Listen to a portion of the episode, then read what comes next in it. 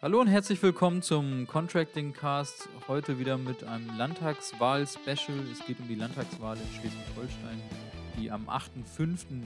diesen Jahres stattfindet. Es wird ein neues Parlament gewählt. Ähm, mal schauen, ob die CDU, FDP und Grüne weiterhin an der Regierungsspitze bleiben oder ob sich da was tut. Mein Name ist Dave Wellmert. Ich bin Referent für Klima- und Energiepolitik beim FEDEC und äh, darf diese Folge hier heute moderieren. Ich möchte Ihnen äh, zunächst einen kleinen Ausblick geben darüber, was wir hier besprechen werden.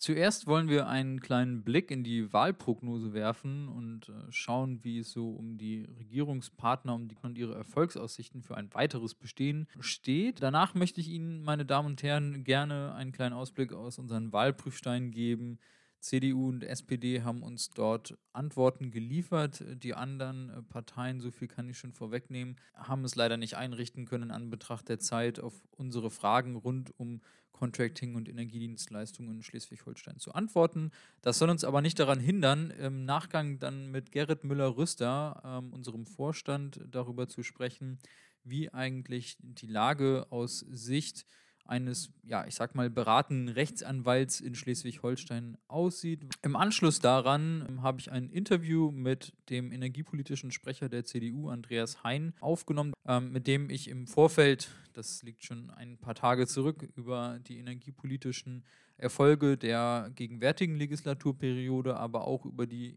energiepolitischen Ziele der zukünftigen Legislaturperiode gesprochen habe. Daran anknüpfend äh, darf ich mit Herrn Thomas Losse-Müller von der SPD sprechen. Er kandidiert im Wahlkreis Eckernförde und kandidiert ebenso als ähm, Ministerpräsident. Ich bin gespannt, was er uns berichtet, wie seine energiepolitischen Ziele für die kommende Legislaturperiode aussieht, worin er konkret Verbesserungsbedarf sieht und was er sich natürlich ganz persönlich für die Wahl wünscht. Doch lassen Sie uns jetzt zuerst einen Blick in die Wahlprognose werfen. Nach der NDR-Umfrage in Schleswig-Holstein legt die CDU zu, die SPD bleibt recht stabil und die Grünen verlieren sogar rund zwei Prozentpunkte. Wie Sie alle wissen, heißt das noch nichts. Hier geht es um eine Wahlprognose. Wir haben noch ein paar Tage bis zur Landtagswahl. Ich erwähnte es bereits. Am 8.5. wird gewählt und dann lassen wir uns alle mal überraschen, was passiert. Ähm, dieses Philosophieren über die potenzielle äh, neue Landesregierung in Schleswig-Holstein nehme ich jetzt mal zum Anlass, um ganz kurz mit Ihnen in die Wahlprüfsteine zu schauen. Ähm, wir haben hier wieder verschiedene Themenfelder ähm, angesprochen und nachgefragt, wie es um die Rolle der Energiedienstleister geht, ähm, wie sich äh, Quartierskonzepte stärken lassen, haben aber auch danach gefragt, wie es um die Vorbildfunktion der öffentlichen Hand steht, aber auch um dezentrale Energieversorgungskonzepte. Ich äh, muss Sie leider enttäuschen, wir haben nicht von allen Parteien Antwort bekommen, nur von ähm, der SPD und der CDU-Fraktion im Schleswig-Holsteinischen Landtag, beziehungsweise ich muss mich korrigieren, die Landesverbände ähm, haben uns Antwort gegeben. Und ähm, gleich, äh, wie ich schon angeteasert habe, sprechen wir auch nochmal mit ähm, Andreas Hein, dem energiepolitischen Sprecher der CDU-Fraktion, und ähm, dem Spitzenkandidat der SPD, Herrn Losse Müller, der ebenso als Ministerpräsident kandidiert und erfahren dann nochmal etwas mehr, was sie umtreibt und was sie an energiepolitischen Zielen für Schleswig-Holstein und die kommende Legislaturperiode geplant haben. Wo sich beide Parteien im Prinzip einig sind, ist, dass ähm, Investitionssicherheiten geschaffen werden müssen für Energiedienstleister, insbesondere aber auch Kontraktoren und dass sie natürlich eine wichtige Rolle spielen und ähm, einen Liquiditätsvorteil äh, insbesondere für Immobilieneigentümer äh, mit sich bringen. Dann das Thema Wärmenetze. Also äh, das muss angepackt werden, gerade auch äh, die äh, Nahwärme ähm, sieht die SPD äh, ganz ähm, wichtig priorisiert als Alternative zu alten Öl- und Gasheizungen.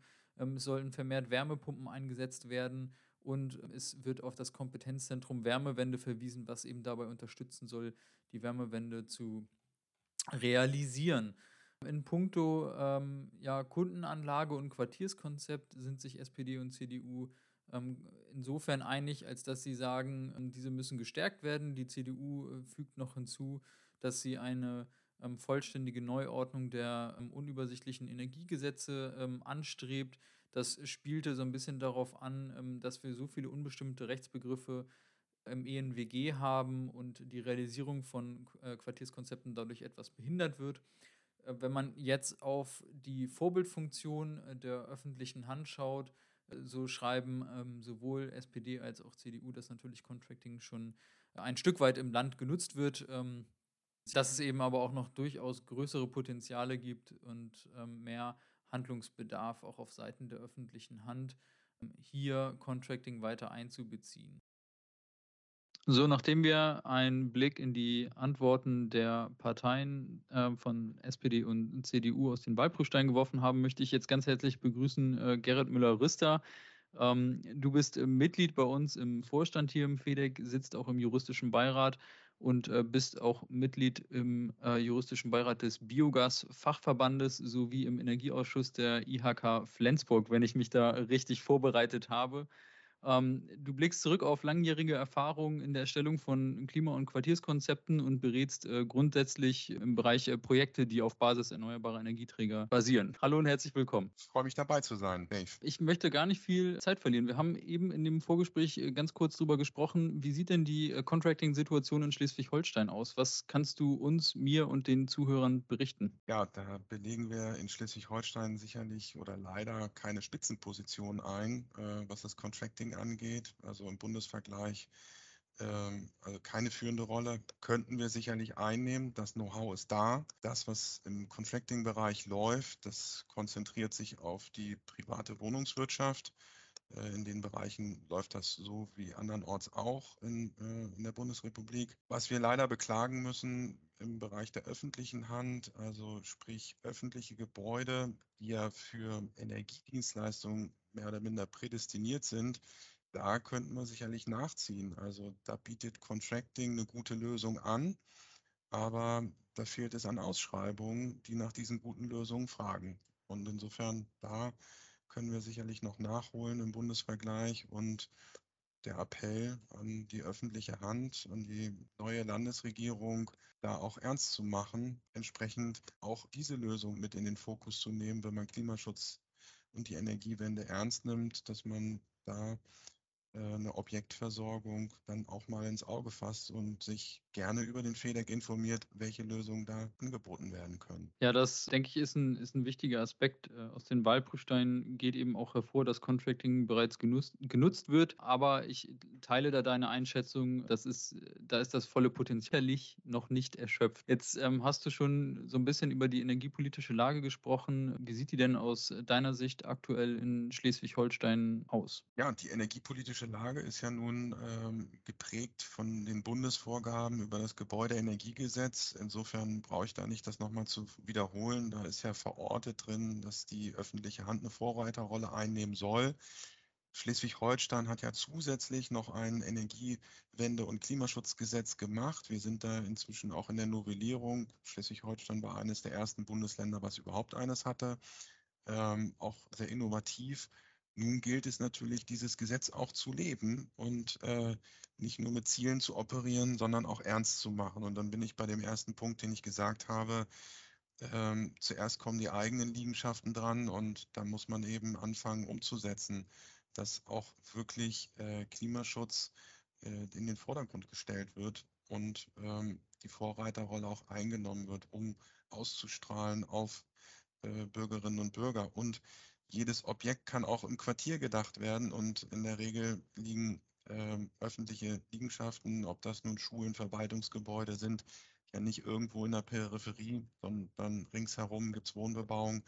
Der Quartiersansatz, den wir über den FEDEX seit vielen Jahren fahren, ist auch da der Ansatz, den man dafür nutzen kann und nicht nur singulär zu denken, sondern gerne im Quartier, um hier auch gemeinschaftliche Lösungen zu finden, insbesondere schnell und effizient, weil neben dem Klimaschutz zählt es ja auch immer, bezahlbare Energie zu haben. Das gilt nicht nur für die öffentliche Hand, sondern natürlich für jeden Privaten und jeden Gewerbetreibenden ganz genauso. Du sprachst gerade das Thema Quartiere an. Da denke ich auch an Biomethan zur Grundlastdeckung und, und, Gewährleistung der Versorgungssicherheit und muss dann, ich muss mal kurz so ein bisschen die Brücke spinnen, auch an äh, der auf Bundesebene äh, gerade gearbeiteten Novellierung, wo Biomethan eben als förderfähiger Energieträger äh, entfallen soll für KWK-Anlagen, was mich dann zu der Frage bringt, Was für einen gegenwärtigen Trend beim Einsatz erneuerbarer Energieträger kann man in Schleswig-Holstein erkennen? Spielt Biomethan da gerade eine zunehmend große Rolle? Biomethan als, als, als Energieträger hat natürlich eine Verzüglichkeit, dass ich ihn in den vorhandenen Gasnetzen nutzen kann und somit sehr schnell zu denjenigen kommen kann, die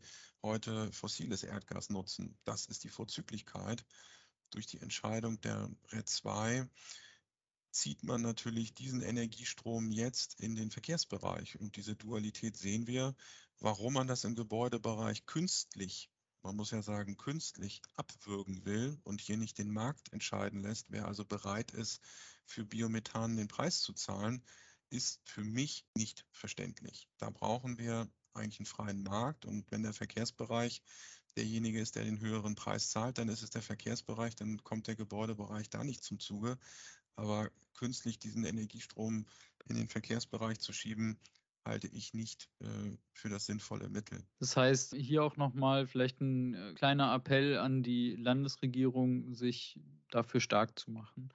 Was erhoffst du dir denn persönlich aus sozusagen energiepolitischer Sicht von der Wahl? Was sollte sich konkret verbessern, damit du in deiner Arbeit und deine, ich nenne sie jetzt mal Mandanten, erfolgreicher sind in der Realisierung ihrer Projekte? Ja, womit wir jetzt alle zu kämpfen haben, ist äh, steigende Preise. Das macht die Projekte nahezu unkalkulierbar, denn die Preise steigen täglich. Ähm, die Firmen sind nicht mehr bereit, überhaupt Preise zu nennen. Also man arbeitet mit irgendwie Richtpreisangeboten und äh, der Preis soll dann gezahlt werden, wenn es auf dem Hof liegt. Das ist, wenn man so ein Projekt aufzieht, äh, einer Bank kaum kommunizierbar. Die möchte gerne fixe Preise haben und will wissen, was es kostet und äh, da nicht ein Delta äh, haben, was man nicht benennen kann.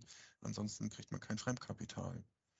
Auf der Eigenkapitalseite muss ich sagen, dass wir im Moment es erleben, sowohl die Bundesförderung, also die Förderung effiziente Wärmenetze ist noch nicht in Kraft. Das ist ein Riesenthema. Das heißt also, wir haben einen Riesenprojektberg, der da vor uns liegt, der nicht äh, realisiert werden kann. Und daneben haben wir ja eine Förderrichtlinie des Landes, äh, die auch nicht in Kraft ist, und ähm, das ist eine Situation, wir haben inzwischen die Nachfrage nach solchen Projekten. Wir haben die Nachfrage aus dem privaten Bereich, dass sehr viele bereit sind, sich jetzt an Wärmenetze anzuschließen, auch zu Konditionen, die früher undenkbar waren. Das ist natürlich durch die Energiekrise geprägt. Also die Preissensibilität bei den, bei den Endkunden hat sich massiv verschoben, dass man also bereit ist, mehr zu bezahlen oder andersrum, man muss mehr bezahlen. Das macht die Verzüglichkeit der Erneuerbaren deutlich besser. Aber gestiegene Preise, eine unsichere Finanzierung ähm, ist das Gegenstück dazu. Das muss schnellstmöglich gelöst werden. Und da braucht man eine Verbesserung. Und ähm, ja, wie wir hier sagen, Butter bei die Fische. Da muss das Geld auf den Tisch und da brauchen wir Förderungen, die nicht unterhalb von 50 Prozent sind, sondern eher überhalb von 50 Prozent. Das, äh, das ist im Moment das Thema. Wenn wir das Ganze ein bisschen, ich habe jetzt sehr kurzfristig gesprochen, langfristig gesehen, haben wir lange Jahre gesehen, wie die Erneuerbaren ähm, Steigflug gemacht haben, angereizt durch das EEG, stromgetrieben und so weiter. Da waren die Erneuerbaren sicherlich ein Überflieger. Ähm, das war gut für die Branche, das war gut auch für die Ausbildung. Das Ganze hat aber einen massiven Knick bekommen und das merken wir jetzt insbesondere und das ist äh, ganz, ganz wichtig, um solche Projekte überhaupt umsetzen zu können im Bereich der Fachkräfte. Denn bei uns stapeln sich die Aufträge. Wir sind eher dabei zu sagen, nee, tut uns leid, wir können es nicht machen, weil wir die Leute nicht haben. Und ähm, wir haben jetzt gerade letztens gehört, wie viele Fachkräfte uns in Schleswig-Holstein fehlen. Das ist eine Zahl, die ist unglaublich. 140.000 Fachkräfte, die uns fehlen. Andersrum, hätten wir sie, könnten wir das Potenzial erschließen. Das heißt also, wir brauchen im Bereich der Bildung eine massive Offensive, dass wir vom Handwerk an bis hin in die Hochschulen das Thema äh, Energieversorgung äh, den, äh, den Schülerinnen und Schülern, den Studierenden, den Auszubildenden näher bringen. Das sind tolle Jobs, das gibt wirklich tolle Aufgaben und ähm, Das ist äh, eine, eine erfüllende Aufgabe. Wir brauchen nur die Leute, die in dem Bereich ausgebildet werden. Und das ist äh, inzwischen der zweite Hemmschuh neben den Kostensteigerungen.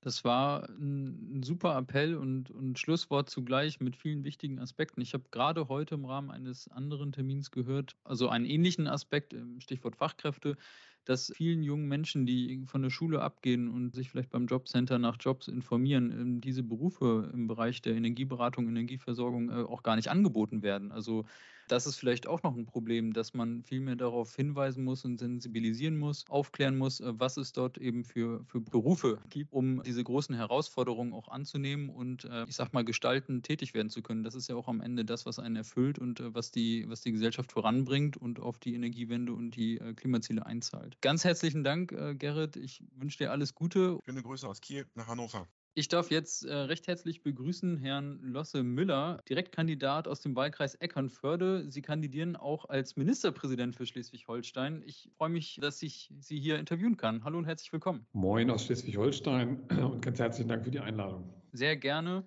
Ich bin gespannt, was Sie so zu berichten haben. Ich möchte auch gar nicht viel Zeit verlieren.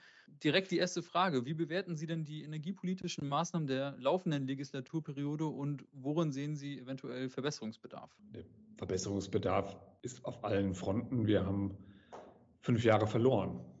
Der CDU-Ministerpräsident Daniel Günther ist 2017 angetreten, damit den Ausbau der Windkraft zu stoppen. Das ist ihm auch gelungen. Wir hatten 2017 als ich die Landesregierung verlassen habe, damals noch als Chef der Staatskanzlei, 2981 Windkraftanlagen in Schleswig-Holstein und im Januar 2022 waren auch 2981.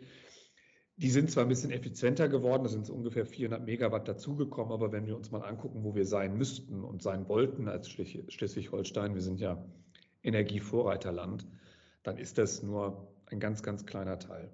Also wir müssen beim Ausbau der Erneuerbaren vorankommen. Wir dürfen uns nicht auf Erfolgen der letzten 20 Jahre ausruhen.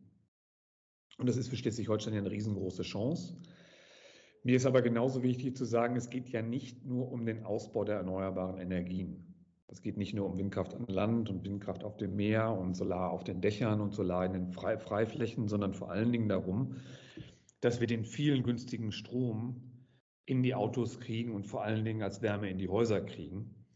Ähm, und da fehlen uns wichtige Infrastrukturen. Wir haben von den 20.000 Ladesäulen, die wir in der Fläche brauchen, nur 2.000. Wir sind bei den Wärmenetzen gar nicht vorangekommen und da haben wir jetzt in den nächsten 15 Jahren nicht mehr so viel Zeit, das nachzuholen. Und da haben wir Konzepte für, wie wir damit umgehen wollen. Da haben Sie schon viele wichtige Punkte angesprochen. Ich, gerade ich höre raus Quartier, Sektorenkopplung, kluge Kombination und Einsatz ähm, von gewonnener Energie äh, zur Umwandlung in weitere Nutzenergie, so nenne ich es mal, gerade auch im Bereich äh, Elektromobilität, die ja auch im Quartierskonzept eine, eine riesengroße Rolle spielt. Ähm, Sie haben damit auch schon ein paar Ihrer energiepolitischen Ziele ausgedrückt. Ich frage trotzdem nochmal äh, danach, welche Rolle spielen dezentrale Lösungen und ähm, was haben Sie darüber hinaus vielleicht noch geplant? Ich habe gelesen, dass Sie ähm, Schleswig-Holstein bis 2040 klimaneutral gestalten wollen. Das spielt da sicherlich auch mit rein. Ich greife gerne mal ein paar von den Punkten auf. 2040 ähm, ist in Schleswig-Holstein deswegen realistisch, weil wir jetzt schon ganz viele Unternehmen, Menschen im Land haben, die dezentrale Lösungen bauen, bauen wollen. Das war ja eines der wirklich unseres historischen Glücks, dass ganz viele Menschen, die viel Geld verdient haben mit Windkraft, ähm, jetzt überlegt haben, was ist eigentlich der nächste Schritt und dann investiert haben in so Themen wie äh, äh virtuelles digitales Netzmanagement, ähm, in die Frage, äh, kleine Elektrolyseeinheiten in die Frage, wie übersetze ich Strom in Wärmenetze. Ähm, also ganz viel Nachdenken und Innovation und ich glaube auch Marktführerschaft in Schleswig-Holstein beim Thema dezentrale Lösungen. Und das muss auch der Weg sein. Und wir müssen auch ganz ehrlich sagen, wir haben da gerade einen massiven strategischen Konflikt in der Energiepolitik in Deutschland, ähm, den wir und da bin ich der festen Überzeugung, dass das so sein muss, in Richtung dezentrale Lösungen lösen müssen. Aus zwei Gründen. Der erste Grund ist, es ist kostengünstiger. Alles das, also ne, wir sparen uns immer das Netz, wenn wir es dezentral machen. Und der zweite Punkt ist, dass wir dadurch eine viel höhere Akzeptanz haben. Also wir haben das Thema Akzeptanz beim Windkraftausbau ja immer nur diskutiert, sehr eng als finanzielle Beteiligung an den Profiten und Gewinnen aus einem Windpark. Und jetzt führe ich ganz viele Gespräche darüber, wo Dörfer, Gemeinden sagen, da ist ein Windpark, an dem sind wir gar nicht beteiligt. Aber wenn wir jetzt den günstigen Strom nutzen würden, um beispielsweise ein Wärmenetz damit zu betreiben äh, und, oder eben den Strom aus dem Windpark, den wir da vorne sehen, äh, in unsere Autos kriegen, ähm, dann fänden wir das richtig gut und dann wollen wir auch da rein investieren. Und das, das heißt, dieses Akzeptanzthema ist unglaublich wichtig an der Stelle und eine riesengroße Chance, wenn wir das dezentral nutzen, aber eben in einer Kopplung der Sektoren, in der Umwandlung in Nutzenergie. Gibt es ein paar regulatorische Hürden, die wir noch angehen müssen. Also also ist, ist die Durchleitung von einem Kilometer Netz wirklich äh, eine Durchleitung durchs gesamte Stromnetz oder kann ich die anders äh, behandeln? Äh, und wir haben ein operatives Umsetzungsproblem, weil natürlich eine Gemeinde mit 4000 Einwohnern, ehrenamtlicher Bürgermeisterin oder Bürgermeister manchmal nicht die Kraft, den Mut, auch das Wissen hat, jetzt solche Lösungen voranzubringen. Und da wollen wir als Land unterstützen. Und das vielleicht ähm, als einen letzten Punkt, ähm, weil das ein wesentlicher Punkt auch unserer Vorstellung der SPD ist, wie wir mit dem Thema umgehen wollen. Wir wollen eine Landesinfrastrukturgesellschaft gründen, die wir kapitalisieren, die dann eigenständig Geld aufnehmen kann und mit Kommunen zusammen beispielsweise Wärmenetze entwickeln. Gar nicht, um sie hinterher im Eigentum zu haben oder auch betreiben zu müssen, sondern um diesen ersten wichtigen Schritt zu gehen damit wir Wärmenetze ausbauen und die vor allen Dingen den Job hat, auch flächendeckende Ladeinfrastruktur äh, für E-Mobilität zu ermöglichen. Ich möchte noch mal ganz kurz ähm, auf ein paar Punkte äh, zurückkommen. Sie haben quasi die Übersetzung des Stroms in, in Wärmenetze angesprochen, dezentrale Lösung, äh, der Vorteil der, ich sag mal, Energiesouveränität, den nicht notwendigen weiteren Netzausbau durch dezentrale Lösungen, und ähm, ja, so ein paar regulatorische Hürden, wenn es auch um die Umsetzung und um einfache, sozusagen bestimmte Rechtsbegriffe geht, wenn man Quartierskonzepte realisieren möchte. Das sind alles Dinge, die Energiedienst, Energiedienstleister äh, umsetzen. Was mich zu der Frage führt, welche Rolle spielen denn Energiedienstleistungen oder Energiedienstleister zum Erreichen der Energiewende in Schleswig-Holstein? Also am Ende spielen sie die Rolle, die bis jetzt die großen Netzbetreiber hatten, sind ganz zentraler Akteur. Also man kann ja auch ein bisschen unterscheiden. Also das, die Beratung, klar, die ist jetzt schon wichtig, die wird in den nächsten zehn Jahren enorm wichtig sein, einfach weil wir ganz viele neue Lösungen haben. Contracting wird in ganz vielen Stellen ein, ein wichtiger Weg sein, ähm, wobei mir noch nicht ich mir noch nicht sicher bin, sozusagen, wie groß der Markt dafür eigentlich sein wird. Mein Eindruck ist, dass gerade Privathaushalt und auch Unternehmen schon sehen, dass ich will das eigentlich doch selber machen. Ich verstehe jetzt, dass das geht, aber aber das Prinzip von Contracting, dass ich weggehe von Input hin zu, ich bezahle Outputs, ist ja aus einer volkswirtschaftlichen und betriebswirtschaftlichen Perspektive sehr, sehr attraktiv. Das wird mit Sicherheit zukommen. Und der große Punkt ist das Management. Also wenn wir dezentrale Lösungen haben, wenn mit einmal ähm, eine Gemeinde, die ja gar kein Stadtwerk mehr hat, sagt, ich will jetzt aber trotzdem meine eigene Energieversorgung neu organisieren. Ich bin bereit, sozusagen auch, auch als Nachbarschaft in Solar zu investieren, vielleicht noch der Kleinwindkraftanlage oder den Windpark ähm, über die Straße zu nutzen, dann brauchen die eine Dienstleistung und dann brauchen die jemanden, der das für sie organisiert. Äh, wir werden jetzt nicht 50.000 neue Gemeindewerke gründen, sondern das, da brauchen wir kluge Lösungen und da hat, haben Energiedienstleistungen und, und Unternehmen, äh, die das machen können im Auftrag von Trägern oder eben auch eigenwirtschaftlich eine riesengroße Rolle. Genau, die Aufnahme der Komplexität durch Kontraktoren ist, ist auch eine wesentliche Stärke. Wärmewende und ähm, auch die Realisierung der Wärmewende, die haben wir ja auch äh, zu Beginn unseres Gesprächs schon kurz thematisiert. Da stellt sich mir die Frage, ähm, ich weiß, das ist ein Bundesthema und ich spreche es ganz häufig an, aber es wurmt mich einfach total. Der Einsatz von erneuerbaren Energieträgern im Gebäudebestand bei erstmaliger Umstellung auf gewerbliche Wärmelieferungen wird immer noch mathematisch blockiert. Also fossile Energieträger sind da einfach besser gestellt. Das kann so nicht sein. Ich weiß, dass Sie da in Schleswig-Holstein in Anführungsstrichen nur über den Bundesrat dann äh, Druck machen können und, und, Vorschläge unterbreiten können. Trotzdem, was für Maßnahmen oder Konzepte haben Sie sich vielleicht für Schleswig-Holstein überlegt, um die Wärmewende im Wohnungsbestand zu realisieren? Mhm. Oder zu verbessern, sollte man sagen. Vielleicht noch mal ein Wort zu dem ganzen Thema regulatorischer Umbau. Also was mich ärgert in dem Bereich ist, dass wir wir haben überhaupt gar keinen transparenten politischen Prozess darum. Und das ist ein Problem auf allen Seiten, auch auf Seiten der Verbände, ähm, äh, der, äh, auch sozusagen des Expertendialogs. Ähm, wir haben uns mal vorgenommen, in der Steuer immer mal wieder eine große Steuerreform zu machen, weil wir oft mit ganz vielen kleinen Extraregelungen so ins tiefe Gras gekommen sind, dass man mal einen Schnitt machen muss, alles wieder auf neue Beine stellen muss, damit man einen neuen Weg gehen kann. Ähm, und das steht jetzt auch gerade in diesem Thema, ähm, beim Thema äh, Wärme und überhaupt Energiemanagement in diesen ganzen komplexen Formen der Sektorenkopplung an. Ähm, da kämpfen wir zu viele Einzelkämpfe und müssen einmal grundsätzlich ran mit einer klaren strategischen Entscheidung Richtung Dezentralität. Und dann gibt es sehr viele juristische Feinheiten, gesetzgeberische, regulatorische Feinheiten, über die man dann im Detail dis äh, diskutieren muss. Und Sie haben es richtig gesagt, das ist auch, das muss eine gemeinsame ähm, Vorgehen sein von Bund, Ländern und Kommunen, weil wir auf all diesen Ebenen ähm, Regelungen ändern müssen. Mir ist aber wichtig zu sagen, der entscheidende Hebel neben der regulatorischen Ermöglichung ist, wir haben nicht genug Muskelkraft in der Umsetzung.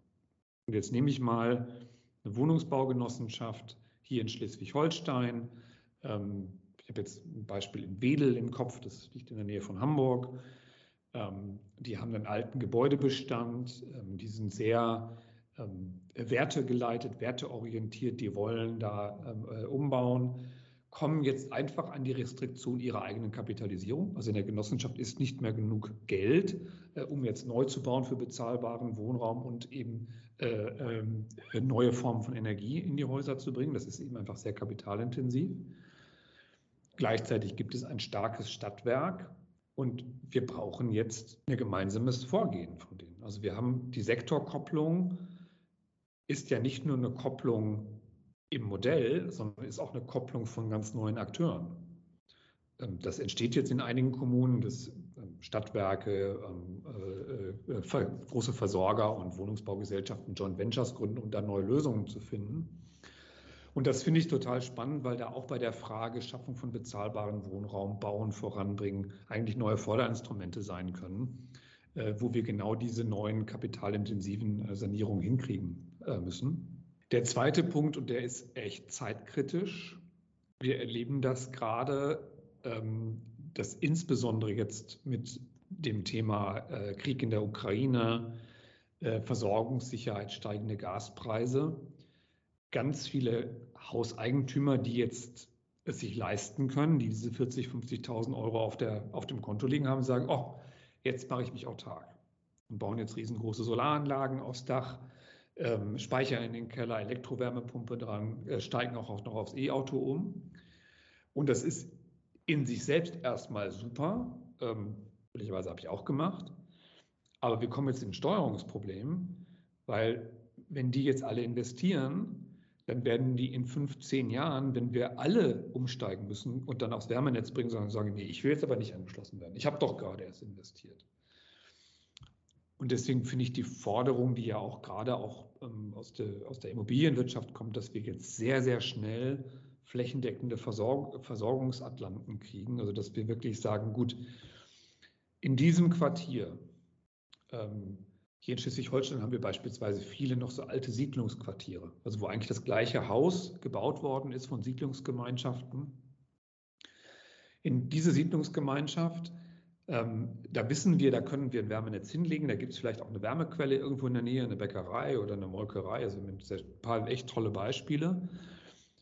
Und ich gebe euch deswegen die Sicherheit, dass wir im Quartier gemeinschaftlich, genossenschaftlich, auch wie auch immer es organisiert ist, äh, Wärme bringen. Das heißt, ihr müsst jetzt nichts machen.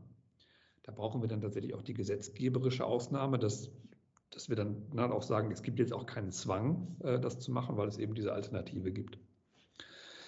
Und das zeigt so ein bisschen, dass wir einfach große Steuerungsprobleme haben. Also dieser Veränderungspfad, der da jetzt kommt, hat einen sehr hohen Anspruch an kollektive gemeinschaftliche Gestaltung, das am Ende eine Rolle für Staat und in Schleswig-Holstein als der schlagkräftigsten Einheit dann Land ist.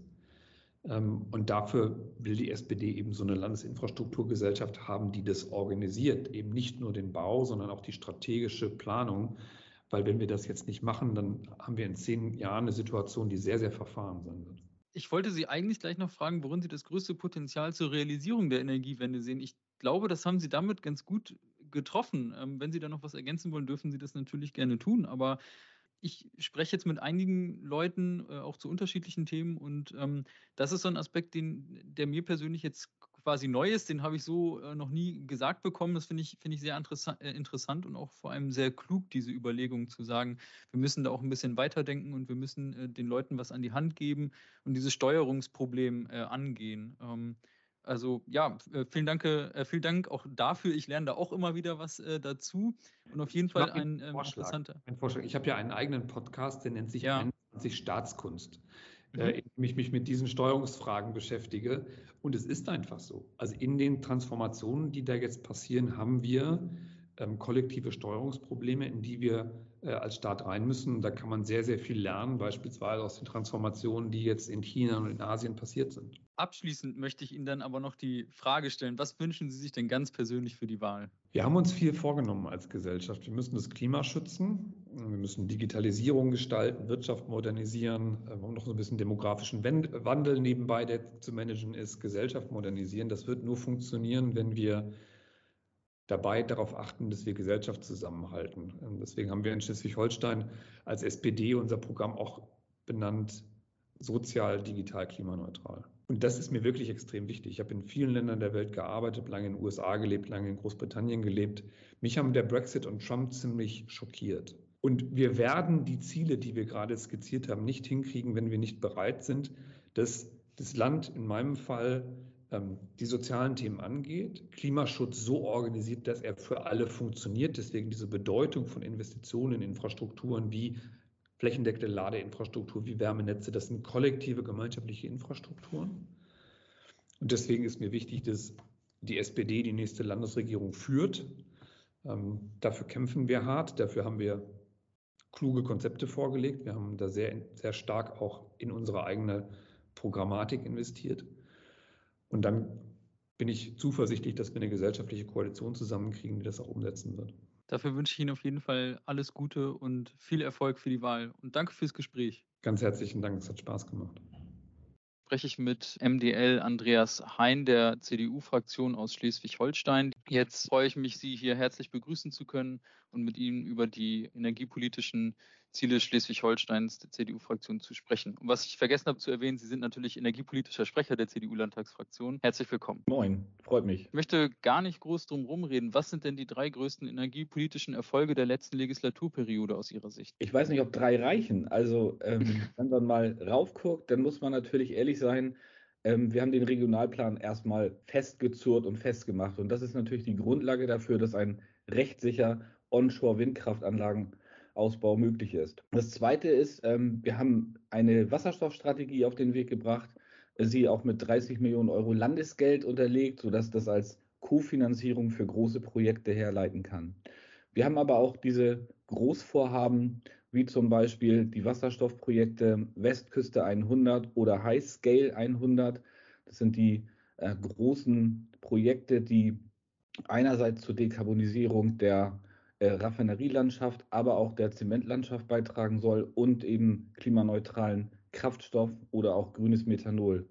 Und da muss man ganz ehrlich sagen, die Ansiedlung jetzt von Northvolt, eine Batteriezellenfertigung in der Region Heide in Schleswig-Holstein, das ist ähm, der größte Erfolg seit, ich glaube, 50 Jahren in Schleswig-Holstein. So ein Stück Industriegeschichte mit alleine im Werk 3000 Mitarbeitern. Im Umfeld werden weitere entstehen da muss man wirklich sagen, dann hat sich das gelohnt, dass wir in den letzten Jahren die Voraussetzung dafür geschaffen haben, dass sowas möglich ist. Ja, das sind Riesenthemen, große Projekte. Das freut mich zu hören. Wie sieht es denn mit Zielen für die kommende Legislaturperiode aus und äh, welche Rolle spielen da dezentrale Lösungen? Dezentrale Lösungen, das wissen Sie, äh, spielen ja einmal eine immer größere Rolle. Während wir in der Vergangenheit ja zentrale Energieversorgung hatten, ähm, haben wir das gerade in Schleswig-Holstein ja nun auch mit unseren über zwei Prozent der Landesfläche ausgewiesenen Flächen so weit, dass wir eben einen Großteil äh, unserer Energie eben auch hier in Form von Strom dann eben auch selber herstellen können.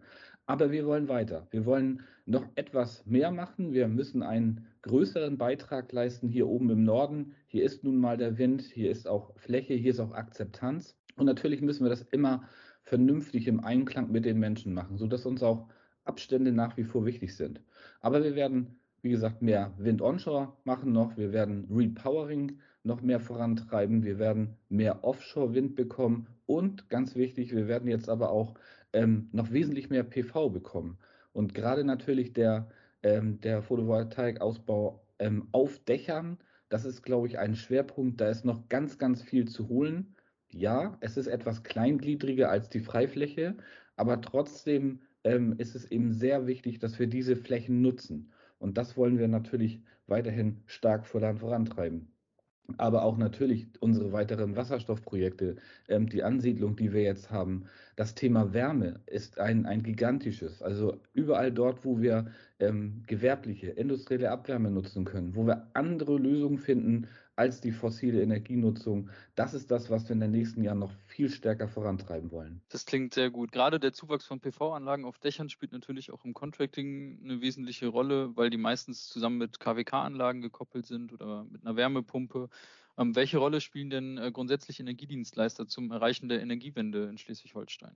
Sie haben in den letzten Jahren eine wesentliche Rolle gespielt. Ich glaube, ohne Fachleute, die sich damit auskennen, die auch manchmal den Anstoß für etwas geben, ähm, geht es gar nicht. Und das wird auch in Zukunft so sein. Ähm, wir haben äh, uns auch als Ziel gesetzt, ein, äh, in der nächsten Legislatur ein Kompetenzzentrum Wärme nur mal als Beispiel ins Leben zu rufen, weil gerade im Wärmebereich, das wissen Sie, ähm, liegt natürlich ähm, gute 50 Prozent unseres Energiebedarfs und damit ähm, ein wesentlicher Baustein zur Dekarbonisierung. Und ohne die Dienstleister, die ähm, sich um diese Dinge kümmern, wie ist es, ich sag mal, planungsrechtlich? Wie ist es überhaupt rechtlich? Wie kann ich verschiedene Akteure miteinander verbinden? Wenn man die Situation hat, dass ein Akteur alles alleine kann, dann mag er das auch manchmal selbst in die Hand nehmen. Aber auch da, das haben wir in der letzten Zeit gesehen, ist es sehr hilfreich, wenn es Fachleute gibt, die sich damit auskennen, die sagen, alles klar, das habe ich schon mal gemacht, ich kann dir das zeigen, so und so läuft das so und so läuft das auch äh, rechtlich und die Rahmenbedingungen dafür sind entsprechend so. Und dann ähm, kommen wir auch viel schneller in die Umsetzung. Und das ist ja das, was wir brauchen. Wir brauchen mehr Spirit, wir brauchen mehr Geschwindigkeit, wir müssen raus aus den Fossilen und wir müssen vor allen Dingen auch unabhängiger werden von ausländischen Energieimporten. Und dazu müssen wir unser Potenzial nutzen. Das ist ja auch das, was Kontraktoren äh, hauptsächlich tun. Also die Komplexität reduzieren und aufnehmen äh, von den Kunden. Kunden sind ja meistens Gebäudeeigentümer oder eben auch das Land selber. Öffentliche Liegenschaften werden ja auch häufig äh, mit Energieeinsparcontracting ich sage jetzt mal, betrieben in dem Sinne oder in, in Stand gesetzt und dort werden Energieeffizienzmaßnahmen durchgeführt und das sind eben diese Paradebeispiele, wo auch gezeigt wird, dass wenn man Hand in Hand geht und äh, verschiedene Player einbindet, dass man dort ja den Einsatz erneuerbarer zu, zum einen äh, vorantreibt, aber auch Energie einspart. Das ist ja in der ähm, aktuellen Debatte auch sehr wichtig. Jetzt sprachen Sie gerade über das Kompetenzzentrum ähm, Wärme. Da stellt sich mir die Frage, die Realisierung der Wärmewende im Bestand. Das ist ein Riesenthema. Auf Bundesebene haben wir ja die Wärmelieferverordnung die behindert den Einsatz erneuerbarer Energieträger im Bestand, weil man ja die Kostenneutralität einhalten muss, was insofern ja auch okay ist, als dass ähm, ein gewisser Verbraucherschutz ja auch gewährleistet soll, äh, sein soll. Jetzt ähm, fragen wir oder frage ich Sie, was tun Sie in Schleswig-Holstein, um die Wärmewende im Bestand insbesondere ähm, voranzutreiben? Sie wissen, es fängt in unserer Zeit oft mit den regulatorischen Rahmenbedingungen an. Ähm, und natürlich ist es so, wenn wir in diese Richtung wollen und das, wir wollen es nicht nur, wir müssen es, dann ist es so, dass wir dafür auch den gesetzlichen und regulatorischen Rahmen finden und schaffen müssen. Und das ähm, werden wir jetzt auch zusammen mit dem Bund ein, angehen. Wir haben viele äh, Beispiele schon und wir haben auch schon Anträge an den Bund formuliert, um dieses umzusetzen. Und wenn man, ich sag mal, nur mal an die Umlagen im Wärmepumpenstrom geht oder an die kommunale Wärmeversorgung, äh, an die Nutzung der Liegenschaften, wie kommen wir dort weiter? Aber auch natürlich, Sie haben es angesprochen und ich eben auch schon, unser Kompetenzzentrum Wärmeversorgung.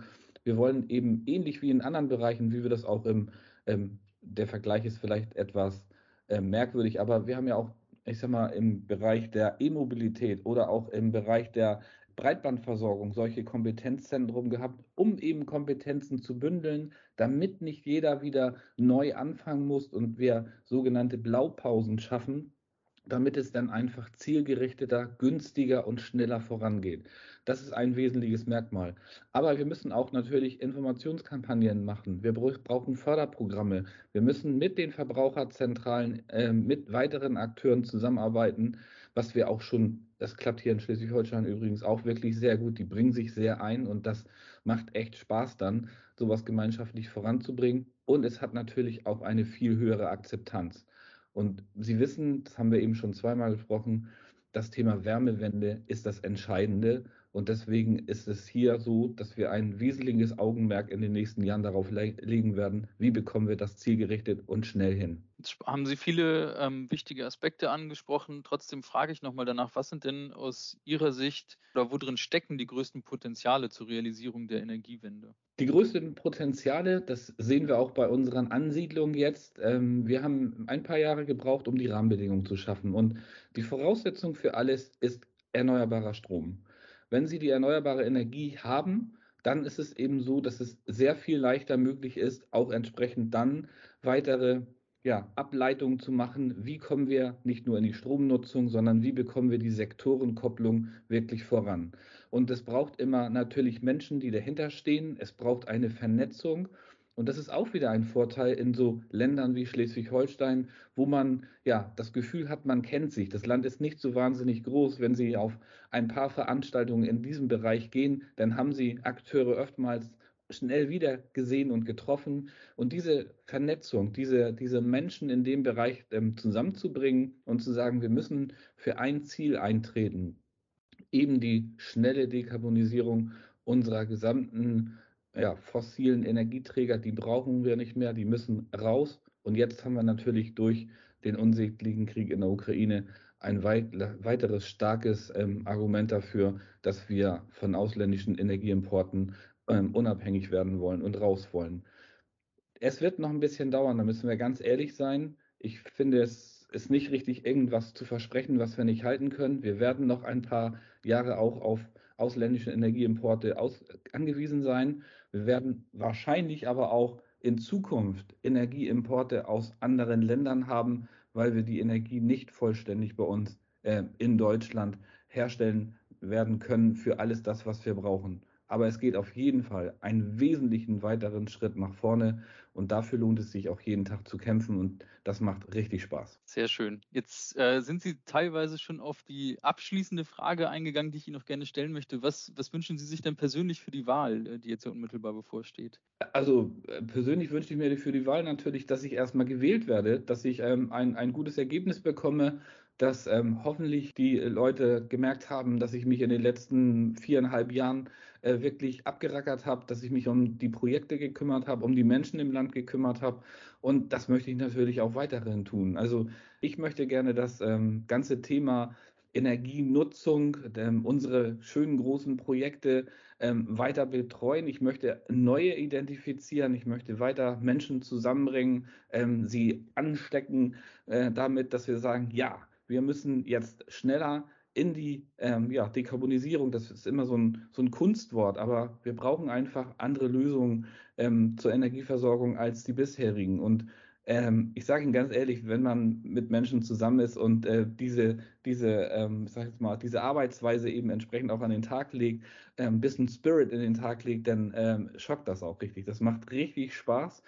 Und ähm, ja, da freue ich mich drauf, wenn ich dann gewählt werde, dass ich das weiter vorantreiben kann. Ja, da drücke ich Ihnen die Daumen für und äh, wünsche Ihnen alles Gute für die Wahl. Vielen herzlichen Dank.